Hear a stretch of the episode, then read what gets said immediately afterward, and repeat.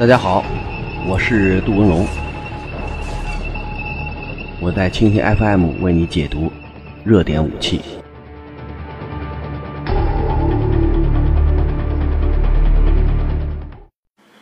嗯，大家好，一天一种武器，一天一个视角，我是杜文龙，我在蜻蜓 FM 为你解读新闻中的武器。嗯，还没有到冬天，最近的风就刮得特别邪。西边有风，东边也有风。西边是阵阵清风，阵阵微风。印度购买的三十六架阵风战斗机的首架已经在法国开始建，开始这个开工建造。呃，东边的 F 三十五 A 战斗机，就美国卖给日本的所谓的呃五代机的低端机的第一架，已经。在舞台上拉开了大幕，就像大片儿或者是新的苹果手机问世一样，有了一个比较宏大的展示仪式。所以一东一西两股风同时吹向了中国。咱们先说说西边是吧？因为这个阵风战斗机呢，这笔买卖的确是很尴尬。八十八亿买了三十六架，平均是二点三亿美元一架，超过了美国出售的 F 三十五的价格。印度为什么要花这么多钱买这么一个冤大头？呃，从现在看呢，我们感觉这个拖了十二年的军火贸易，对于两国好像都是一种煎熬。因为阵风战斗机是全世界最难卖的飞机，让法国几的呃这个几任总统都很头疼。上一任总统几乎成了这个推销战机的总统，叫军火总统。呃，萨科齐嘛，到处去卖，卖给卡扎菲。卡扎菲签订协议之后，后来准备买俄罗斯的苏三五。呃，在利比亚战争爆发过程中，这个法国也是阵风战斗机大头，报了一箭之仇。首先出现在利比亚上空，对目标进行各种攻击行动，就是你不买，你不买我就炸你。而通过这次演练行动，这次实战行动，让战风战斗机的名声也有所扩展。因为毕竟参加实战，这是战机能否卖得好，能否卖得出的一个重要标准，也是能卖得贵的一个基本指标。呃，所以这款战斗机到达了印度之后呢，印度也是进行了很长时间拖延。一开始买一百二十六架，是吧？呃，价钱呢又定得很高。当时法国人说，呃，便宜便宜不得了，八千万一架。最后说，准备签署协议的时候，呃，告诉他，我跟你说的八千万。呃，不包括维护保障，不包括什么零配件，不包括弹药，什么不包括。如果你想要，对不起，要加这个将近一倍的价钱。所以当时是惹恼了印度，印度对于这种报价前后不一的态度，表现出了自己的愤怒。呃，结果一拖就拖好长时间。现在看呢，呃，买三十六架，跟以前一百二十六架相比，缩水了很多。呃，印度这款战机如果能够马上投入现役，如果按照法国讲的，二零一九年开始交付，这样呢，它的这种所谓战机的空白能够得到弥补。印度现在整个飞行中队非非常庞大，但是能飞的大概只有一半，就是很多飞行中队有名无实，有飞机飞不动，呃，基本上是一种没有战斗力的状态。呃，再加上俄罗斯对于印度出口苏三零，呃，到一九年会有三百二十二架苏三零，但这些苏三零呢，几乎有一半趴在地上，住在医院里边，ICU 病房啊，进行这个治疗，而且花费又很大。但是现在俄罗斯所提供的。各种零配件，包括售后维护和保障，跟之前说的完全不一样，所以我感觉也是通过印度用三苏三零 MKI 暴露出这些问题，俄罗斯已经达到了目标，就是现在俄罗斯已经开始装备苏三零 SM，这是俄版的或者俄俄罗斯空军使用的苏三零，这样把苏三零 MKI 在使用过程中暴露出的所有问题全部更改。你看小鸭式前翼，再加上推力矢量发动机。呃，把之前在印度使用过程中，呃，这些这个容易停飞、容易坠毁，另外呢，容易出现其他重大危险隐患的一些因素全部排除。所以现在，呃，印度大概是想通过这种形式警告俄罗斯：你要是不好好进行售后保障，今后你苏三零再好我不要了。可以向这个法国，呃，求购第三种，嗯，价钱贵，但是呢非常好用的飞机。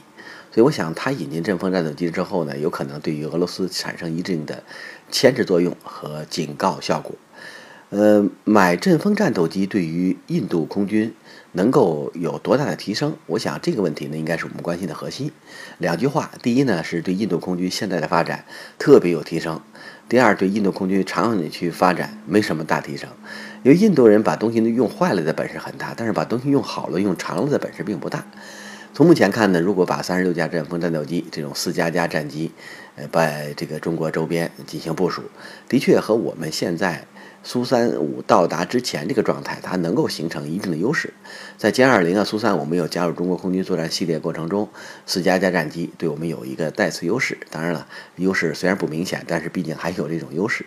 如果有了这种作战能力，再加上阵风，它是一种这个一机多用、一机多行的多用途平台，既能够对空，还能够对海，还能够对地，什么都能干。而且不排除在阵风。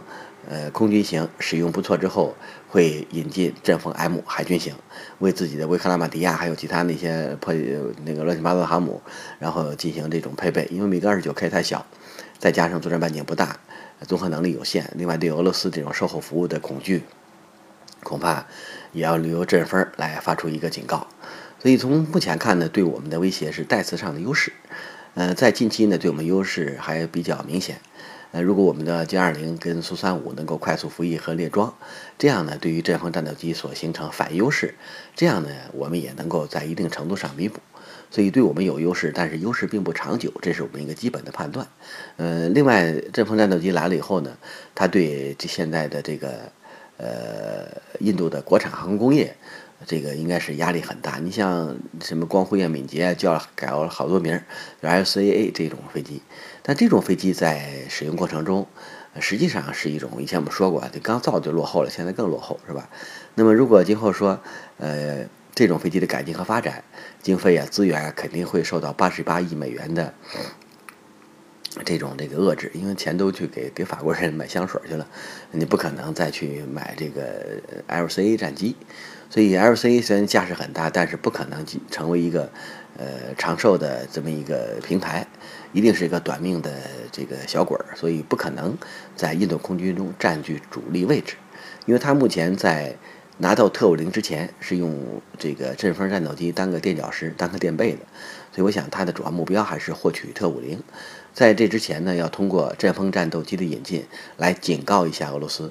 如果还像买苏三零那样去供应特五零，对不起，那么很有可能他会转而购买美国的五代机，让俄罗斯武器装备彻底失去印度市场。所以这个分儿呢，的确是挺凉的。但是好在是秋天，还没有刮成那种凛冽寒风。对于阵风战斗机呢，我们姑且看之论之。呃，东边这股风呢，F 三十五，呃，F 三十五呢，按照这个这个年度日本的军费预算，应该是买六架。空军型，今后呢要达到四十二架。关键这个飞机呢来了以后，要今后要在印度不是在这个这个日本组装。呃，据说呢，三三菱公司要承担百分之三十五到三十六的呃这种核心器件的研制。但是这个核心是带引号的核心啊，因为这上面它不是什么机翼啊、机体啊，像这些密集程度不高的东西，先由日本制造和生产。美国把发动机、火控、飞控、弹药这些东西进行提供。今后所形成的这种日美联合，通过一架战机就能够联合起来。日本的翅膀、日本的机机身，加上美国的心脏、美国的眼睛、美国的大脑、美国的拳头，这样形成一个小联合。我想，这个 F 三十五名声不好，这两天不是又哪儿冒烟着火了是吧？那么为什么其他国家现在不敢要？印度拼命要，日本拼命要，很有可能就是要通过 F 三十五美国版的引进来引进美国技术。所以对于日本来讲，F 三十五并不是架飞机，F 三十五是两个东西。在日本人的眼里，第一，它是一个锁链，就是捆绑美国、加强美国和这个日本军事联系的一条锁链。通过这个锁链，可以让日美关系更加亲善，是吧？形成一种所谓的联合效应。这个对于现在的日本至关重要。没有美国的支撑，所谓正常军事大国呀，什么这个在亚洲地区这胡来啊，去世界这个非法呀，像这个根本就做不到。所以美国还是它一个保护伞。那么第二呢，这架飞机它是技术，它不光是买一架平台，它是要通过技术的引进来为自己新一代作战飞机的研发和下一代战机的扩展预研提供一些基本的支撑。在这方面，美国大度得很，F 两两坚决不卖，但是 F 三十五呢一定要给。而且从目前这个 F 三十五卖相不好的情况下，如果有人大买，这个对于这个美国来讲求之不得。如果有人带头说好，本来不好的东西也有可能变好。这个对于美国来讲呢，是一天大的好事。我想从这些方面呢，美国和日本都有自己的打算。那既然能够让他承担百分之三十多的建造任务，今后有可能会越来越多。我想今后日本传出来的 F 三十五，肯定比美国卖给其他国家的 F 三十五要好。因为 F 十六人家改成 F 二之后，你看机翼面积扩大，然后对舰能力、对海能力明显增强。在美国呢，像 F 三十这个这个 F 十六要想反舰比较难，对地可以，对空可以。所以现在那个强项弱项在日本改进的 F 二身上，啊，几乎没有强弱之分，所以它也能够实现多种用途和多种作战形态的融合。这一点呢，我们感觉日本在精加工，特别是这些深度改进方面呢，的确是有自己的过人之处。我想这股风对我们威胁也很大，因为如果放在什么那霸呀这些破烂基地。呃，对，在东海上空，对我们现在没有服役的这个，在我们这个苏三零、呃苏苏三五和这个歼二零没有服役之前，它所形成的优势也比较大。当然了，短时间内肯定是有这样的优势。一旦我们的歼二零这种重型隐身战机，呃加入空军作战序列之后，这个优势就会成为一种逆优势，就没优势了，是吧？所以我想这股风对咱们构成的威胁也很大。实际上，两股风想中间吹啊，在给我们这个吹响了号角，是吧？就是你的歼二零必须要快速的试飞，马上服役，争取马上进入战斗巡航。因为两个风都吹过来了，让我们中间肯定会感觉到威胁，感觉到这个不舒服。呃，这个对我们来讲呢是件好事，因为没有压力，呃，不可能让新的作战平台以最快的速度出现，更不可能以这个更强的面貌出现。我想从现在看，歼二零必须到了出击的时刻。另外呢，和俄罗斯苏三五的引进也，即这个到了日程，据说年底就会有一小批交付，今后呢会形成二十四架的这种批量交付。啊，如果能够通过这个形式向俄罗斯方面提供一些压力，我想在交付苏三五方面，这个嗯，俄罗斯也会不遗余力。那么，如果有了这两股风，让我们这两款战机快速服役、快速发展，对中国空军转型发展以及武器装备的跨代发展，绝对是一件好事儿。我想两边有风，这也是好事，因为如果没有压力，我们现在的很多事情有可能会按部就班。呃，如果风越大，压力越大，我们就会超常规的进行计划和发展。所以，如果哪天歼二零快速服役了，呃，苏三五也快速引进了，到那会儿呢，这两股风我们还真要一个一个的去感谢。如果没有这个秋风阵阵、凉风瑟瑟，呃，我们的作战飞机和转型发展也不会像现在进入一个快车道。所以，从某种意义上，我们要感谢两股风的提前到来。